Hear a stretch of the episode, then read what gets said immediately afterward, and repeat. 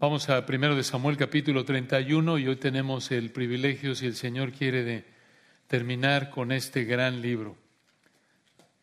Primero de Samuel capítulo 31. La palabra de Dios no deja de maravillarnos porque el Señor no deja de maravillarnos. Y cuando estudiamos la palabra de Dios con cierto detalle, como lo hacemos normalmente, en nuestro estudio de la palabra de Dios, como lo estamos haciendo en Juan, como lo hicimos en Sofonía los últimos tres miércoles, como lo hemos estado haciendo con primero de Samuel.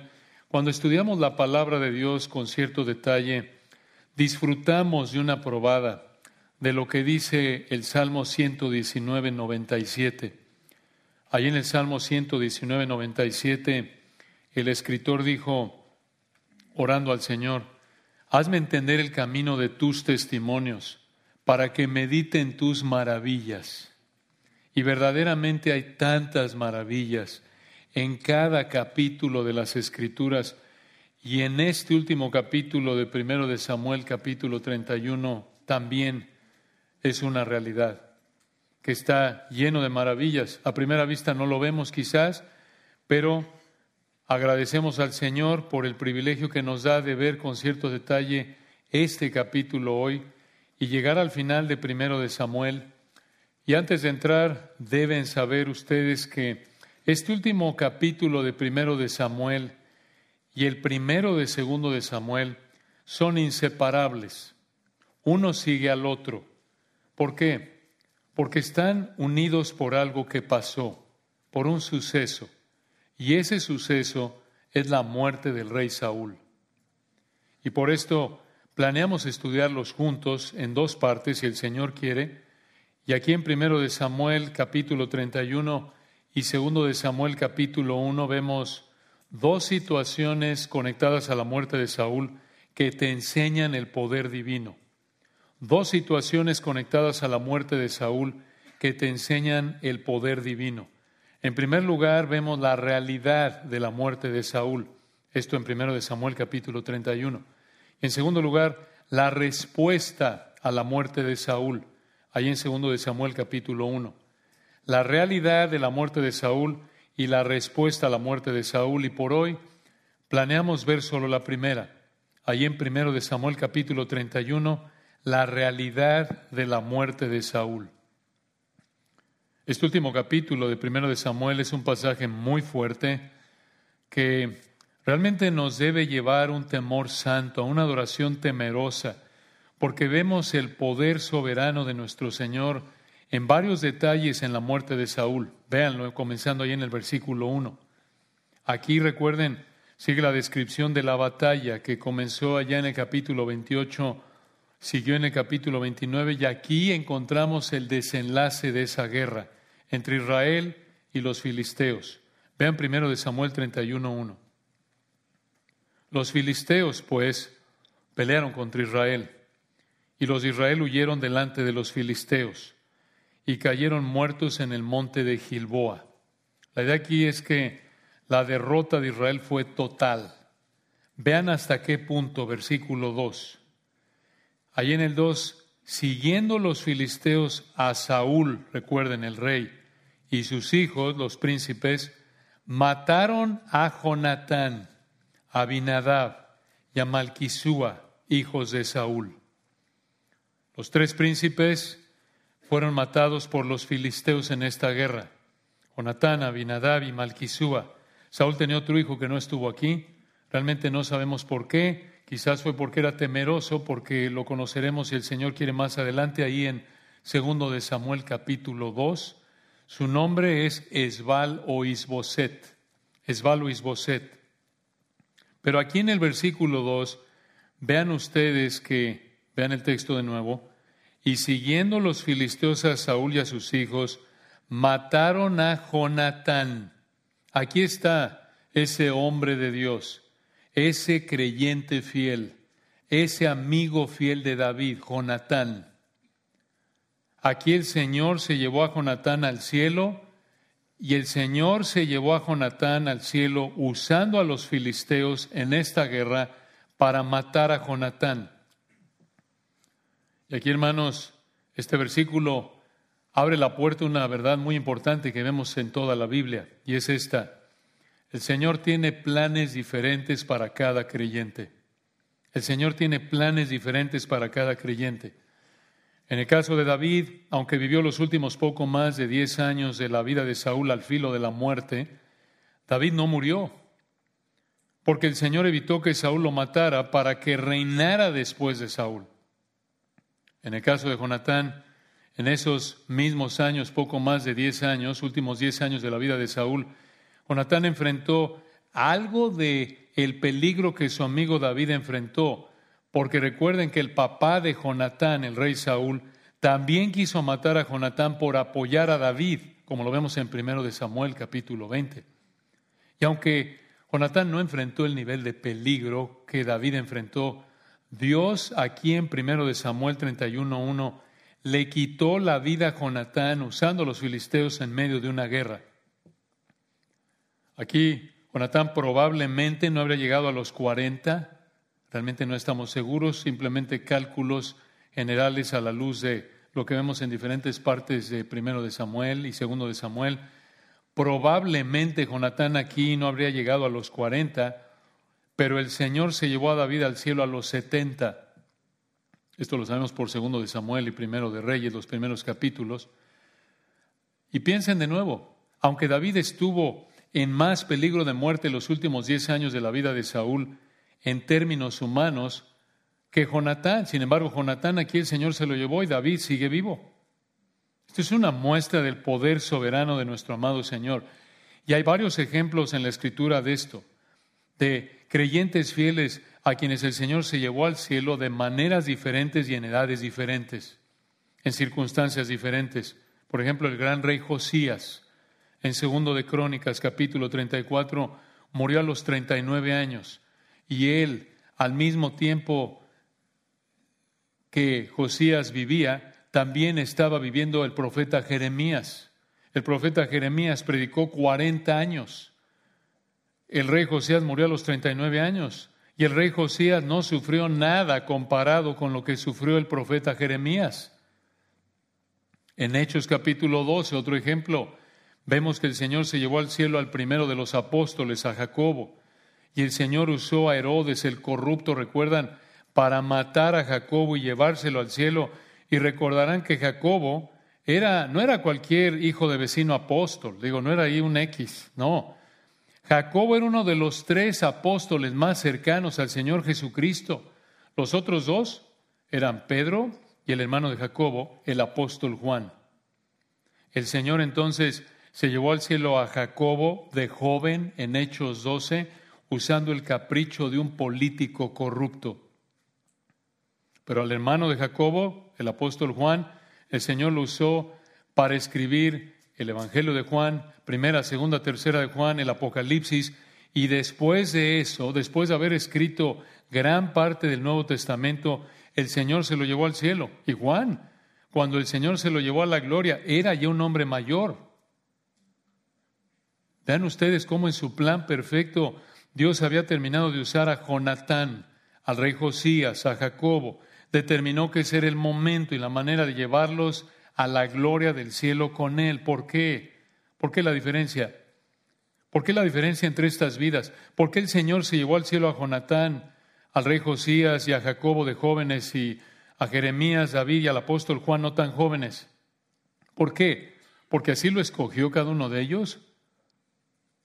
¿Por qué hay hombres y mujeres, y algunos cristianos fieles y otros no tan fieles o incluso incrédulos. ¿Por qué algunos mueren jóvenes, otros sufren menos que otros y otros tienen un matrimonio, un ministerio, una familia, un trabajo que dura años y otros no? ¿Por qué? ¿Porque ellos lo decidieron en términos definitivos o porque son mejores que otros? No, porque el Señor así lo decidió. El Señor decidió una función específica para cada uno de nosotros dentro de su plan eterno. Y esto nos debe alentar a aprender a estar satisfechos con lo que el Señor ha planeado para cada uno de nosotros, sea cual sea la situación que Dios en su soberanía nos ha colocado, nos ha dado. Esto nos debe llevar a no estar envidiando a otros porque tienen lo que no tenemos, pero el Señor se los ha dado y lo queremos. No debemos estar menospreciando a otros porque no tienen lo que el Señor nos ha dado. No debemos estar quejándonos por lo que el Señor ha planeado para cada uno de nosotros. No tenemos que manipular ni presionar a nadie para forzarlos a hacer lo que queremos. Lo que pasa en cada momento de tu vida cumple lo que el Señor ha planeado para ti desde antes de la fundación del mundo, desde antes que fueras concebido. Claro, esto no elimina tu responsabilidad, esto no hace culpable al Señor por tu pecado de ninguna manera, pero como lo vemos con Jonatán en 1 Samuel 31.1, no porque seas joven, tienes garantizado una vida larga. Y como lo vemos con David, no porque vivas una vida de peligro continuo al filo de la muerte, tienes garantizado una vida corta. No, el que decide quién muere, cuándo muere, cómo muere es el Señor. Cuando el Señor acabe de hacer contigo lo que planeó hacer antes de la creación, te va a quitar de esta tierra, me va a quitar de esta tierra. Solo el Señor ha planeado de qué manera y en qué momento lleva a cada persona a la eternidad. Él tiene las llaves de la muerte y del Hades, Apocalipsis 1.18. Nuestra responsabilidad es estar listos para dejar esta tierra en cualquier momento. ¿Cómo lo hacemos? Habiendo venido a Cristo en arrepentimiento y fe, dependiendo solo de su vida, muerte y resurrección, no de nuestras obras, para ser salvos y ya salvos, manteniendo por el poder de su Espíritu nuestra mente y vida concentradas en vivir para agradarlo. Hermanos, el Señor no necesita un terremoto, un avión para matarnos, no. El Señor nos puede matar como quiera, como quiera. Si tú no quieres salir, a veces no queremos salir porque nos da miedo a algún lugar, es entre tú y el Señor, es tu conciencia, pero al final, si el Señor te quiere matar, te va a matar en tu cama. Sí. Recuerdo hace años con un pariente de mi cuñado, se fue a dormir, como tantos que seguro han conocido a lo largo de los años, y se murió. Una embolia, un infarto. Recuerdo ahí en México hace años también, ahí cuando en la época de los hijos de Noé, cuando Robin y yo éramos más jóvenes, con nuestros hijos pequeños. Había una familia allí en la iglesia en la Ciudad de México. Ella servía en la alabanza, una familia fiel. Y un día me llama, igual con niños pequeños de la misma edad que nosotros, eran chiquitos los niños, y me llama para decirme que su, su esposa estaba muerta, más o menos de nuestra edad, y me explicó que su esposa estaba en la cocina y se resbaló, se golpeó la cabeza y no le dio ni tiempo de llamar a la ambulancia y en lo que trató de llevarla al hospital se le murió. En cualquier lugar, si el Señor te quiere matar, te mata en la cocina, en la cama, en la silla. Y esto nos debe animar, sobre todo con algunos de nosotros que llegamos a luchar más con el temor pecaminoso, confiar en el Señor, concentrarnos en ser obedientes. El Señor nos puede matar aquí en este momento o en cualquier otra circunstancia. El Señor no necesita un evento cataclísmico para matar a nadie, no, no. En el caso de Jonatán, así se lo llevó, y vean cómo terminó la vida de Saúl, versículo 3. Primero de Samuel 31, 3. Y arreció la batalla contra Saúl. Y le alcanzaron los flecheros y tuvo gran temor de ellos. Los flecheros, no los lecheros, que quede claro. ¿eh? Pero vean aquí el versículo 3, el principio del texto. Y arreció la batalla contra Saúl y le alcanzaron. Vean esa palabra, le alcanzaron esa frase o lo encontraron. La idea de esta palabra en hebreo nos da la idea de que Dios providencialmente, digamos, hizo que las flechas, entre comillas, lo encontraran, lo hirieran, es la idea. Estos flecheros son los arqueros, y vean al final del 3, y tuvo gran temor de ellos. ¿Por qué? Tenía temor, porque probablemente temía que podían torturarlo, quitándole partes del cuerpo como nos da la idea primero de Samuel 18, 27, primero de Samuel 17, 51. Entonces, aquí está gravemente herido. Vean el versículo 4, está gravemente herido, pero seguía vivo, consciente. En el 4, entonces dijo Saúl a su escudero, saca tu espada y traspásame con ella, para que no vengan estos incircuncisos, los filisteos, y me traspasen, y me escarnezcan. En el hebreo, abusen de mí o me humillen. Aquí Saúl hizo lo mismo que el impío y soberbio Abimelech en jueces 9.54. Allá en jueces 9.54 recuerdan, una mujer había dejado caer una piedra y había herido gravemente a Abimelech, pero todavía no estaba muerto. Y vean ustedes en el versículo, escuchen nada más jueces 9.54, Abimelech llamó apresuradamente a su escudero y le dijo, saca tu espada y mátame para que no se diga de mí una mujer lo mató. Por soberbia. Decía, ay, mira, lo mató una niña. Aquí en el versículo 4, Saúl le pidió a su escudero que lo matara. ¿Qué hizo el escudero? Al final del versículo 4, vean, mas su escudero no quería porque tenía gran temor. ¿Por qué? Quizás porque sabía que era un pecado matar al rey, el ungido de Jehová, el hombre que había escogido y establecido en el trono Saúl. David así lo dijo en segundo de Samuel 1.14, el ungido de Jehová. Pero vean cómo resolvió la situación Saúl, versículo 4. Entonces, al final del 4, tomó Saúl su propia espada y se echó sobre ella. Esto es una tragedia. Saúl se mató a sí mismo, pecó al suicidarse y en un sentido pecó doblemente porque mató al ungido de Jehová al matarse a sí mismo. Porque Dios lo había escogido y colocado como rey, y Saúl debería haber esperado a que Dios lo quitara y no haberse quitado a sí mismo, digamos, de manera pecaminosa como Saúl lo hizo aquí al suicidarse.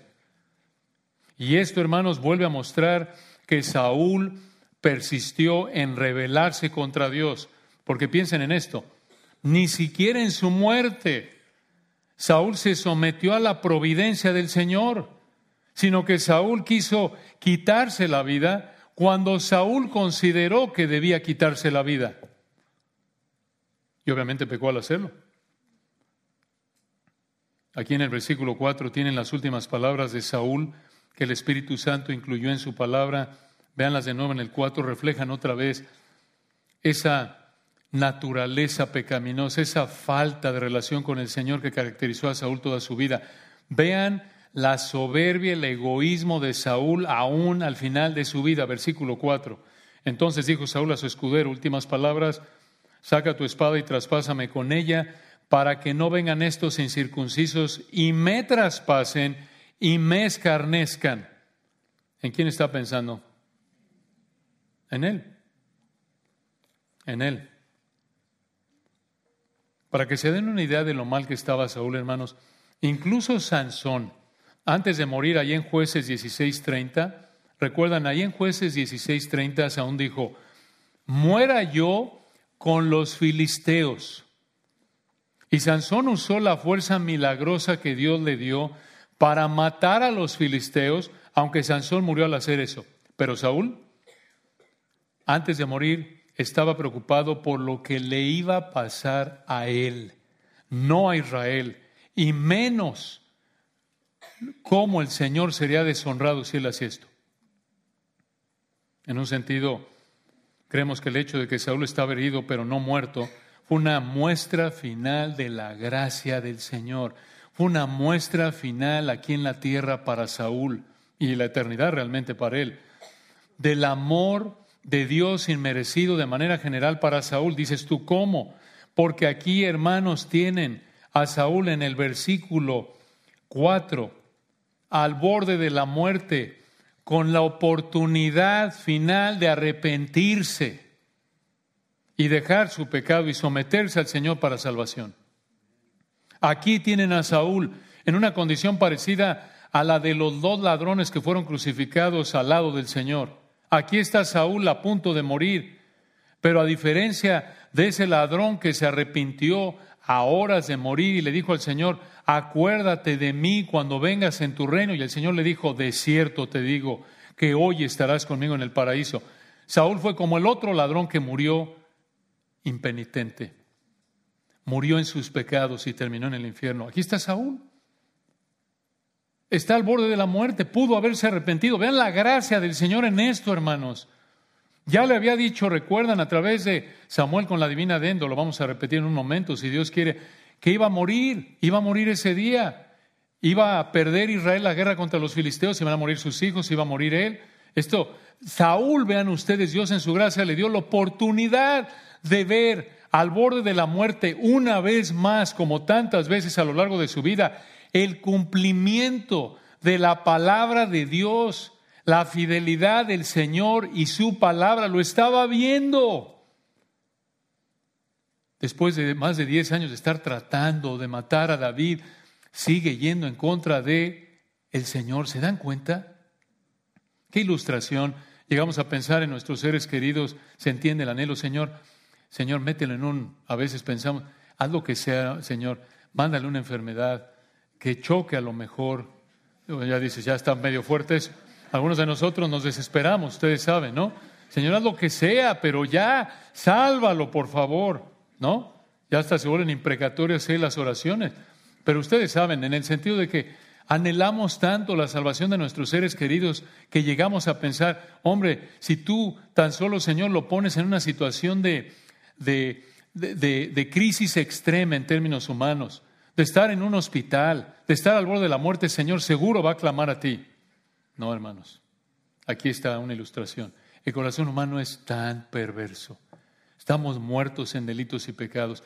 A menos de que el Señor intervenga de manera sobrenatural por el poder de su Espíritu y nos haga nacer de nuevo, esta es la respuesta de todo ser humano sin Cristo. Aun cuando ha tenido tantos privilegios como Saúl. Por eso tenemos que pedir al Señor que abra el entendimiento. La salvación es de Jehová. Solo Él lo puede hacer. Él de su voluntad nos hizo nacer por la palabra de verdad. Y de nuevo, así como el Señor para matarnos no necesita una guerra, así también para salvar a alguien no necesita una guerra. Ni tiene que poner a alguien al borde de la muerte. Lo hace en ocasiones, como el ladrón en la cruz, sí. Pero hermanos, otra vez es la obra soberana de Dios y esto nos debe motivar a orar y recordar que no es cuestión circunstancial no es cuestión de la lógica humana que al ver las circunstancias dice, ay, jole, oye, no, pues más vale que me arrepienta porque me... No, no. Solo Dios puede dar la capacidad para razonar conforme a la palabra de Dios. Y vean ustedes aquí entonces en el 4, Saúl rechazó al Señor hasta el último momento de su vida y se suicidó, se quitó la vida. Versículo 5. Y viendo en el cinco su escudero a Saúl muerto, él también se echó sobre su espada y murió con él. Esta fue una tragedia doble, un suicidio doble. Aquí tienen ustedes dos de las seis veces que la Biblia presenta a personas buscando suicidarse. Las otras cuatro son Abimelech en jueces 9:54, lo repito en un momento para los que están tomando notas, Aitofel en segundo de Samuel 17:23, Simri en Primero de Reyes 16, 18 y Judas en Mateo 27, 5. Entonces, aquí están seis veces en la Biblia que presenta personas buscando suicidarse. Aquí en Primero de Samuel 31, 4 y 5, Saúl, su escudero, luego Abimelech en Jueces 9, 54, 3, 4 de 6, Aitofel en Segundo de Samuel 17, 23, 5 de 6, Simri en Primero de Reyes 16, 18 y 6 de 6, Judas en Mateo 27, 5. Y escuchen, hay algo que une estos seis casos, hay un común denominador. En estos seis casos de buscar el suicidio, la persona demostró soberbia, la persona demostró egoísmo, la persona estaba pensando en sí misma, no en el Señor. Realmente la persona mostró, en resumen, rebeldía contra el Señor. Y es lo mismo que vemos en Saúl. Porque aquí Saúl, por protegerse de lo que pudieran hacer los filisteos, se quitó la vida. Y hermanos, esto caracteriza desde el punto de vista que vemos aquí en la palabra de Dios al que se suicida. Está pensando en sí mismo. A veces en términos mundanos la gente piensa, no, es que se quiere suicidar porque tiene una baja autoestima, porque no se quiere lo suficiente. No, no, no. Cuando alguien se quiere suicidar en términos bíblicos es porque piensa que es mejor suicidarse, va a ser mejor para él o para ella que permanecer vivo. No está pensando en el Señor, no está pensando en su familia, no está pensando en cómo su muerte puede afectar a otros. Y hermanos, también creyentes genuinos, en momentos que están centrados, podemos llegar a ser como Moisés y Elías, que por estar centrados en nosotros y no en el Señor, Moisés y Elías querían que el Señor les quitara la vida por estar pensando en ellos, no en el Señor. Entonces, si tú enfrentas esta tentación al suicidio, no lo veas como algo vergonzoso. Si no puedes, si no estás pudiendo quitar cualquier situación que te lleva a esa tentación, concentrarte en el Señor al concentrarte en su palabra, pedirle al Señor que te guarde. Si te está costando trabajo, acércate a alguno de los líderes de ministerio, acércate a tus pastores, queremos ayudarte. Todos luchamos con diferentes pecados, Santiago 1.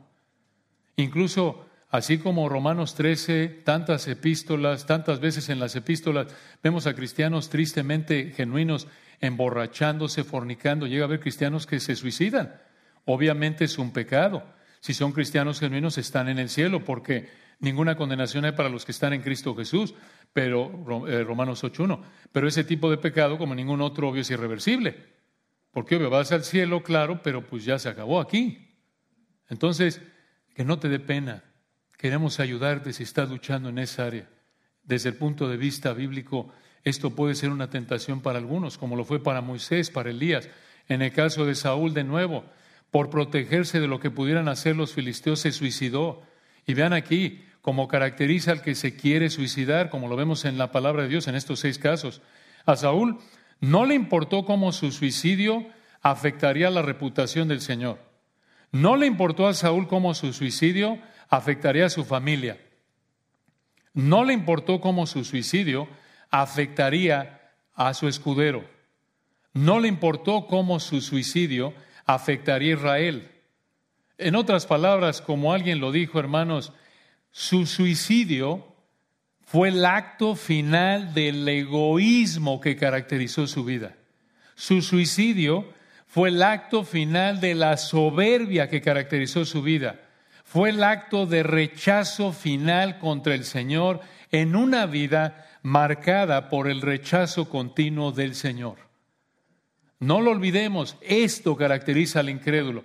Te puedes decir cristiano, pero si tu vida se caracteriza por vivir centrado en ti continuamente, si lo que más te preocupa a ti es tu bienestar de manera constante, tú no eres salvo. Eso caracteriza a un incrédulo. Así vivía Saúl. Su Dios es su vientre, dijo Pablo, hablando ahí de los incrédulos, de los que habla ahí en el Nuevo Testamento. Esto es, solo piensas en ti, como Saúl. Vean el versículo 6, primero de Samuel 31, 6. Así murió Saúl. Por cierto, hermanos, y esto es para ayudarles también en términos de discernimiento, cuando nos duele otra vez nuestros hijos o algún ser querido que dice que es cristiano y lo ves que su Dios es su vientre, o sea, vive para él. Digo, no nos engañemos, ora por su salvación empezando por ti, si tú vives para tus intereses en primer lugar. Pero vean el versículo 6. Así murió Saúl en aquel día, juntamente con sus tres hijos y su escudero y todos sus varones. ¿Quiénes son los varones aquí? Por el versículo 7 parece que estos fueron los soldados que cuidaban a Saúl, digamos, la guardia real. Y hermanos, no olvidemos, este capítulo está lleno de las huellas del poder soberano de Dios. Esto es exactamente lo que el Señor dijo que haría unas horas antes. Esto que vemos aquí fue lo que el Señor le dijo a Saúl a través de Samuel con la divina de Endor, en primero de Samuel 28, 19. Le dijo que Dios iba a entregar a Israel junto con Saúl, los filisteos, y Saúl y sus hijos morirían. Interesante ver, hermanos, que también el Señor le quitó la vida a Elí y a sus dos hijos, ¿recuerdan? El sumo sacerdote Elí y sus hijos sacerdotes Ovni Finés de primero de Samuel 4. El Señor le quitó la vida a los tres el mismo día. Y aquí lo mismo. El Señor le quitó la vida a Saúl y a sus tres hijos el mismo día. Esta es una gran muestra del poder soberano del Señor y de nuestra dependencia total de Él. Cuando el Señor quiere, le puede quitar la vida a una familia completa, incluso si es una familia prominente, sea una familia de sacerdotes, sea una familia de reyes. No es problema para el Señor. En el versículo 7, primero de Samuel 31, 7, y los de Israel que eran del otro lado del valle y del otro lado del Jordán, viendo que Israel había huido y que Saúl y sus hijos habían sido muertos, dejaron las ciudades y huyeron, y los filisteos vinieron y habitaron en ellas. Esto, hermanos, indica que los filisteos ganaron el control de áreas estratégicas de la tierra, como el valle de Jerrel y rutas comerciales. Y vean el versículo 8. Vean otra vez tantos indicadores en este texto del poder soberano del Señor que vemos cuando lo vemos de cerca. Versículo 8. Aconteció al siguiente día. Esta es una frase importante. Dices tú, ¿por qué? Solo dice que fue al otro día. Bueno, es importante porque escuchen, la misma frase se usa en 1 de Samuel 5, 3 y 4. Y allí en 1 de Samuel 5, 3 y 4 se usa la misma frase que se usa aquí en el 31, 8, aconteció al siguiente día. Allí en el 5, 3 y 4 se usa en referencia a los dos días cuando los filisteos se dieron cuenta de que el Señor, recuerdan, había tirado la estatua de Dagón y al otro día le cortó las manos y la cabeza a la estatua. Dices tú, ¿cuál es la relación? ¿Por qué es esto importante? Porque aquí en primero de Samuel 31 vemos a los filisteos otra vez. Y lo que vemos aquí es que los filisteos, como ya vimos a la luz de primero de Samuel 28, 19 y los diferentes indicadores en el texto, lo que es importante aquí es que los filisteos, en primero de Samuel 31, vuelven a encontrarse, escuchen, con lo que el Señor hizo, no con lo que ellos hicieron. En este sentido, el Señor los usó a los filisteos como instrumentos para cumplir su palabra, para cumplir su voluntad. Esta es una verdad vital, porque de nuevo, hermanos, tal como lo dijo que pasaría unas horas antes, el Señor hizo esto usando a los filisteos. Y esta es una verdad vital, igual que los filisteos. Toda persona en este mundo, escucha, cristiano y no cristiano, es un instrumento que el Señor usa para cumplir su plan eterno. No lo olvides, nadie está fuera del control todopoderoso de nuestro amado Señor Jesucristo. Tenemos que mantener esta perspectiva. Entonces, versículo 8, véanlo de nuevo. Aconteció el siguiente día que viniendo los filisteos a despojar a los muertos, esto es, les quitaban todo obviamente para quedarse con lo que podían, armadura, armas, lo que trajeran era parte del botín, pero obviamente esto también incluía que los desnudaban. Hallaron a Saúl y a sus tres hijos tendidos en el monte de Gilboa. Esto nos da la idea de lo aplastante que fue la victoria de los filisteos, porque aquí en el versículo 8 observen, que no había llegado ningún israelita que se encargara de tomar los cuerpos del rey y los tres príncipes para protegerlos de los filisteos enemigos y de sepultarlos de manera honorable como acostumbraban. No había. Y vean versículo 9 lo que hicieron los filisteos con el cuerpo de Saúl. Primero de Samuel 31, 9. Y le cortaron la cabeza y le despojaron de las armas y enviaron mensajeros por toda la tierra de los filisteos para que llevaran las buenas nuevas al templo de sus ídolos y al pueblo.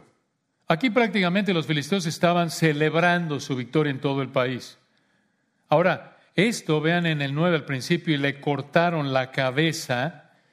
Esto de que le cortaran la cabeza era algo que acostumbraban hacer en esa época en situaciones como esta. Pero recuerden, ningún detalle que sucede en la creación, ningún detalle escrito por el bendito Espíritu en su palabra, está fuera del control poderoso de nuestro amado Señor Jesucristo, incluyendo este, este de que versículo 9 le cortaron la cabeza a Saúl. Escuchen esto. En primero de Samuel hay tres veces en las que se le corta la cabeza a alguien o algo. Una, a la estatua de Dagón en el 5.4. A la estatua de Dagón en el 5.4. Dos, a Goliat en el 17.51. Goliat 17.51 y tres, a Saúl aquí en el 31.9. ¿Por qué? ¿Por qué?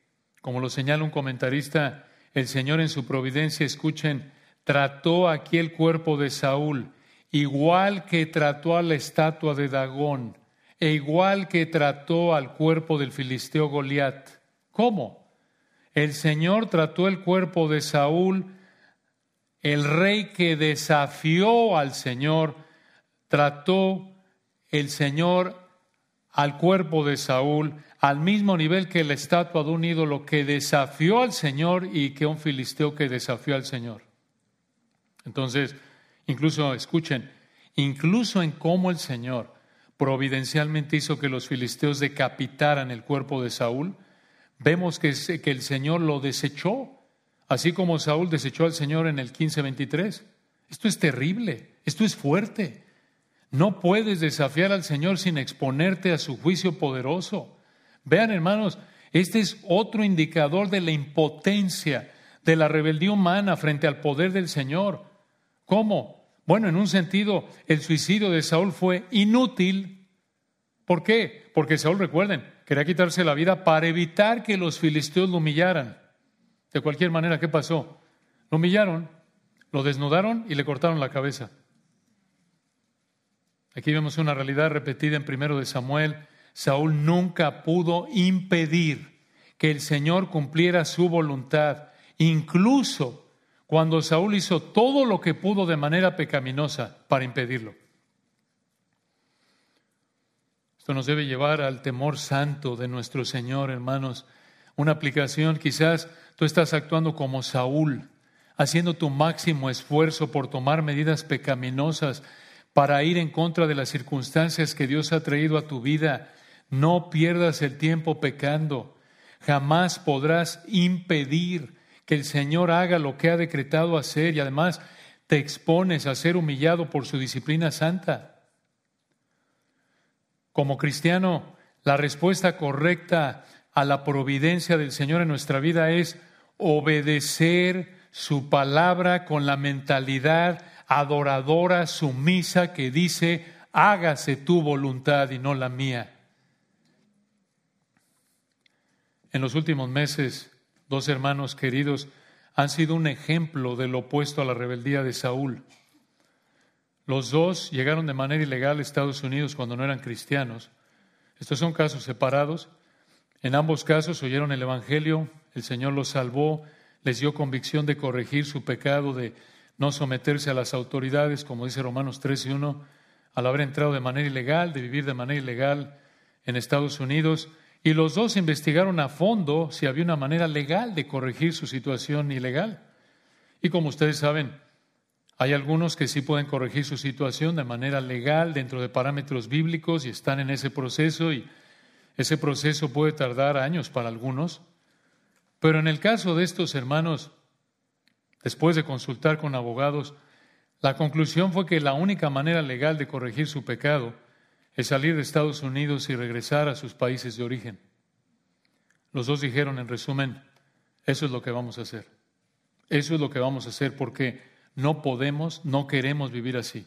Queremos honrar al Señor. Los dos están ya en proceso de irse y eso, hermanos, es un ejemplo de someterse a la voluntad de Dios a lo que el Señor trae a nuestra vida en términos providenciales. Eso es lo opuesto de cómo actuó Saúl. Eso es lo opuesto de pecar para ir contra las circunstancias que el Señor providencialmente trae a nuestra vida. Y vean versículo 10, vean lo que los filisteos hicieron con las armas de Saúl. Y pusieron en el 10 sus armas en el templo de Astarot. Astarot era una diosa cananea. Y al hacer esto, los filisteos estaban reconociendo que esa diosa les había dado la victoria sobre los israelitas. Esto de colocar las armas de Saúl en el templo de Astarot, nos recuerda de lo que años después harían, recuerdan los babilonios, Nabucodonosor, Habacuc 1, Daniel 1, cuando conquistaron a Judá y dijeron que su Dios falso les había dado la victoria. Y recuerdan, Nabucodonosor llevó los utensilios del templo en Jerusalén y los metió en la casa, en el templo de su Dios. Y piensen, ¿cómo es posible que el Señor dejara que idólatras como los babilonios, los filisteos, lo blasfemaran de esta manera? Porque esa blasfemia, escuchen, en su sabiduría perfecta, no es tan importante como proteger su santidad y la santidad de su palabra al juzgar a su pueblo. Esto es potente. Aquí el Señor, recuerden, usó a los filisteos para juzgar a Saúl y al hacer esto, obviamente, eso de que pusieron las armas de Saúl en el templo de Astarot, obviamente el Señor fue blasfemado en términos temporales, como fue blasfemado en términos temporales cuando metieron los utensilios del templo de Jerusalén en el, en el templo del Dios de Nabucodonosor, atribuyéndole la victoria a el Dios de Nabucodonosor. Fue una blasfemia. Fue una blasfemia. Pero hermanos, el Señor está tan preocupado por su santidad y la santidad de su palabra que juzga a su pueblo, incluso cuando ese juicio puede exponer su nombre de manera temporal desde el punto de vista del impío a blasfemia. Así de importante es la santidad del Señor para él y la santidad de su palabra. Es en un sentido como Pablo en 2 Corintios 12, dejando, recuerdan, que los apóstoles falsos dañaran la iglesia corintia para causarle sufrimiento a Pablo, para mantenerlo humilde. De nuevo, hermanos, la santidad del Señor, la santidad de su palabra es de tal prioridad para Él que puede usar el pecado de otros para juzgar o disciplinar nuestro pecado, para que Él y su palabra sean honrados aun cuando eso pueda causar que Él sea blasfemado temporalmente por idólatras. Qué potente, ¿verdad, hermanos? Esto nos debe de nuevo motivar a un temor santo, reverente. Y aquí en el versículo 10 vemos lo mismo que David e Israel hicieron con Goliat. ¿Recuerdan? David le cortó la cabeza al cuerpo de Goliat en el capítulo 17, guardaron la espada detrás del efod en el capítulo 21. Aparentemente aquí los filisteos se vengaron de lo que David le hizo a Goliat, pero los filisteos fueron más allá de lo que Israel le hizo a Goliat. Vean el final del versículo 10. Vean, lo que los filisteos hicieron con el cuerpo de Saúl. Allá al final del 10, y colgaron su cuerpo en el muro de Betzán, unas 16 millas, 26 kilómetros hacia abajo al sur del mar de Galilea. Esto enfatiza el cuerpo de Saúl porque era el rey. Pero el versículo 2 indica que también colgaron los cuerpos de sus hijos. ¿Por qué? ¿Por qué esto de colgar los cuerpos del el rey y sus hijos, que por cierto los habrían colgado desnudos? Esa es la idea que nos da el versículo 8 y por registros históricos de la costumbre de la época así lo hacían. No crean que eran así como una funeraria contemporánea, ¿no? Que vas ahí al memorial o al funeral y el cuerpo lo maquillan y lo ponen en sus mejores galas para que se vea bien. A los filisteos no les importaba, no, el rey de Israel hay que vestirlo bien para que se vea bien ahí colgado. No, hermanos, la idea era humillarlo al, de la manera más fuerte posible. Esto habría sido humillante para los israelitas porque recuerden, desde Génesis 3:21 el Señor demostró la importancia de cubrir la desnudez con las pieles con las que cubrió Adán y Eva después de su pecado y además la costumbre honorable era que sepultaran el cuerpo sin vida, especialmente tratándose de un rey israelita. Entonces vean esto, esto es increíble. El Señor humilló a Saúl hasta el fondo, incluso después de morir, por la manera en la que los filisteos trataron el cuerpo muerto de Saúl. Aquí en el versículo 10 y 8. Pero los filisteos hicieron esto porque podríamos decir, oye, pero ¿por qué esto se oye morboso? Tomar un cadáver, le quitas la cabeza y lo cuelgas desnudo, ¿por qué? ¿Por qué hicieron eso los filisteos? Para mostrar su poder sobre Israel y también para asustar a los israelitas que vivieran en esa región, porque ver el cuerpo de Saúl y de sus tres hijos en esas condiciones les haría pensar, ah, aquí estamos en control. ¿Saben qué, hermanos? Para darles una idea, como lo hacen los grupos de narcotraficantes hoy en tantos lugares. Nada de nuevo debajo del sol. Actúan como filisteos. En nuestros años en México, y seguro en tantos lugares lo saben, ahí cerca de donde vivíamos, vivían hermanos, era, ahí recuerdo una mañana, había un cuerpo colgado, decapitado, unas barbaridades. ¿Por qué? ¿Por qué hace eso el crimen organizado? ¿Por qué hacen eso los narcotraficantes? Por la misma razón que los filisteos, para decir, cuidado, cuidado gobierno, cuidado sociedad, ¿quién está aquí en control? ¿Qué les puede pasar? Es lo mismo. Nada hay nuevo debajo del sol, hermanos. Vean la perfección de la palabra de Dios. El ser humano no cambia. El ser humano es igual de pecaminoso, solo Cristo nos cambia.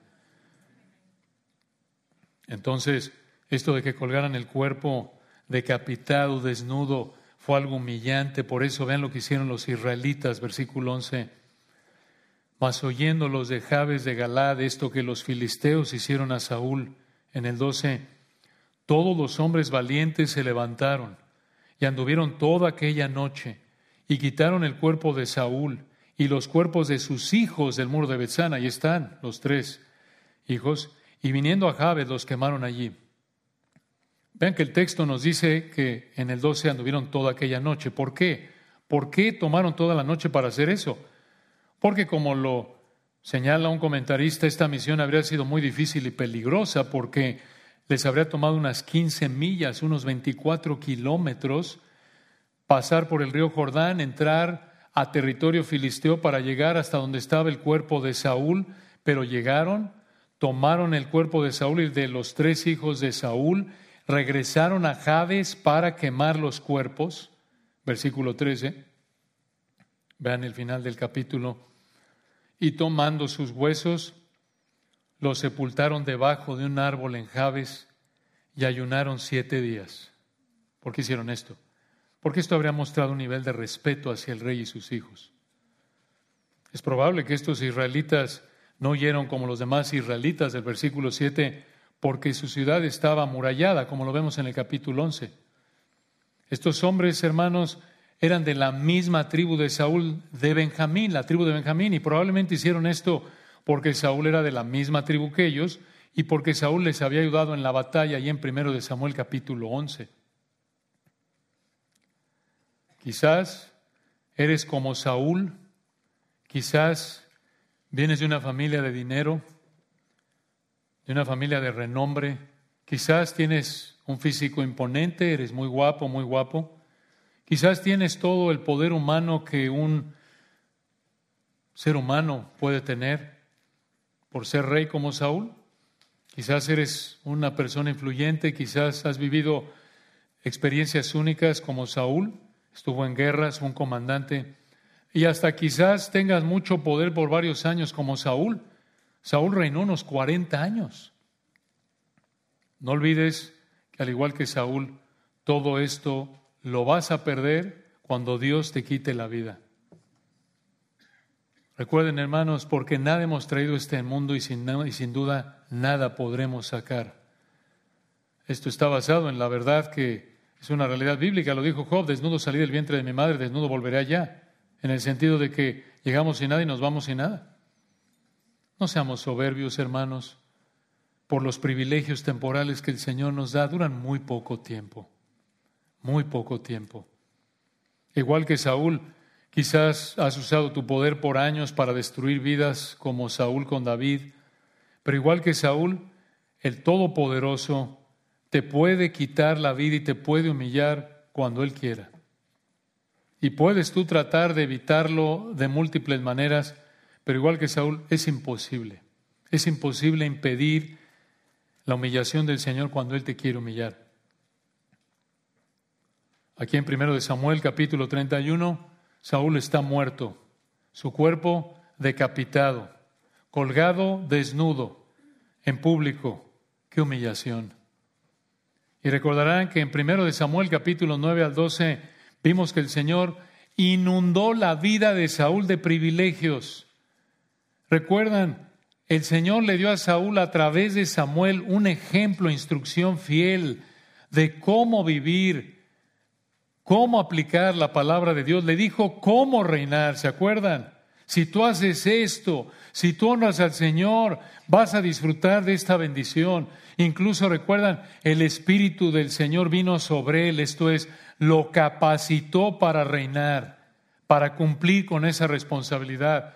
Y al principio de su reinado, recuerdan, le dio un ejército, un grupo de hombres capaces que eran aptos para pelear en la guerra. Israel estaba dispuesto a seguirlo en ese momento cuando empezó su reinado. Y encima de eso, recuerdan, le dio la probada de su poder con victorias iniciales ahí en esos capítulos de Samuel, primero de Samuel, capítulos 9, 10, 11, 12, 13, 14, y ahí en el 14, por ejemplo, y más adelante en el 16, 17, el Señor le concedió el privilegio de tener a hombres de Dios que ejemplificaban, aunque de manera imperfecta, una vida fiel, hombres valientes que estaban dispuestos a dar la vida por él. David, su hijo Jonatán, eran un canal de bendición para Saúl, pero Saúl desperdició todos estos privilegios debido a que persistió en su pecado. Tú también, si tú te entregas una vida de pecado persistente, vas a desperdiciar muchos privilegios que el Señor en su gracia te ha concedido a nivel temporal. Y tú, igual que Saúl, quizás no exactamente de la misma manera, pero sí en principio, vas a ser humillado por el Señor porque el Señor resiste a los soberbios y da gracia a los humildes. Y al igual que Saúl, tu muerte será el comienzo de una humillación eterna en el tormento del infierno. Y no importa que seas joven, Dios te puede quitar la vida en la flor de tu juventud, como lo hizo con Jonatán. Hoy es el día de salvación. Si no conoces al Señor, hoy es el día, este es el momento, porque Dios te puede quitar la vida en el siguiente segundo y si no conoces a Cristo, vas a terminar en el infierno igual que Saúl. Y como cristianos, oramos porque estas verdades del poder del Santo de Israel, el amado Rey de Gloria, nos motiven a humillarnos en temor adorador y lo demostremos por su gracia al no tolerar el más mínimo rastro de pecado en nuestra vida. Oremos. Padre, te agradecemos por tu palabra. De nuevo nos humilla, nos deja boquiabiertos. Verdaderamente son maravillas, Señor, que nos por un lado nos encantan, nos cautivan, por otro lado nos, nos sacuden. Qué poder, qué santidad, qué verdades. Y esto no es más que una probadita insignificante, milésima, infinitamente pequeña de lo glorioso que eres tú pero suficiente, Padre, en tu plan soberano para que por la obra de tu Espíritu sepamos quién eres tú, seamos responsables ante ti. Te ruego, Padre, en esta mañana, por cada uno de nosotros, si hay alguno que no te conoce, que abra su entendimiento, que vea que esta no es una fábula, que esto es historia, que esto pasó, que esto es la realidad. Y fue la realidad en 1 Samuel 31 y es la realidad hoy y será la realidad por toda la eternidad. Te ruego, Señor, porque si alguien en esta mañana está viviendo como Saúl, abra su entendimiento y él huya en terror santo, anhelando tu perdón, buscando entregar su vida y dejar su pecado, aferrándose solo a lo que tú has hecho, nuestro amado Señor Jesucristo, en la cruz en tu vida, muerte y resurrección, dependiendo de tus méritos, de tu santidad, de ese castigo en la cruz, de ese perdón que ofreces a los que creen en ti. Y oro, Señor, por el resto que por tu gracia te conoce, que concedas fortaleza, Señor, que esto nos fortalezca para tomar en serio el pecado en nuestra vida, tomar en serio la santidad que también nos consuele, Señor, donde haya necesidad para recordar que nuestro Amado Señor el Todopoderoso, gobierna todo detalle.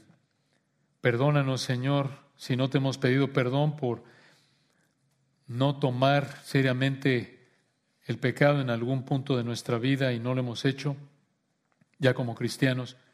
Perdona nuestro temor si algunos estamos luchando con la confianza en ti. Ayúdanos, Padre, reconocemos nuestra dependencia total de ti y nos postramos en gratitud reconociendo que solo tú eres santo, solo tú eres el omnipotente y dependemos de ti de manera total. En Cristo Jesús. Amén.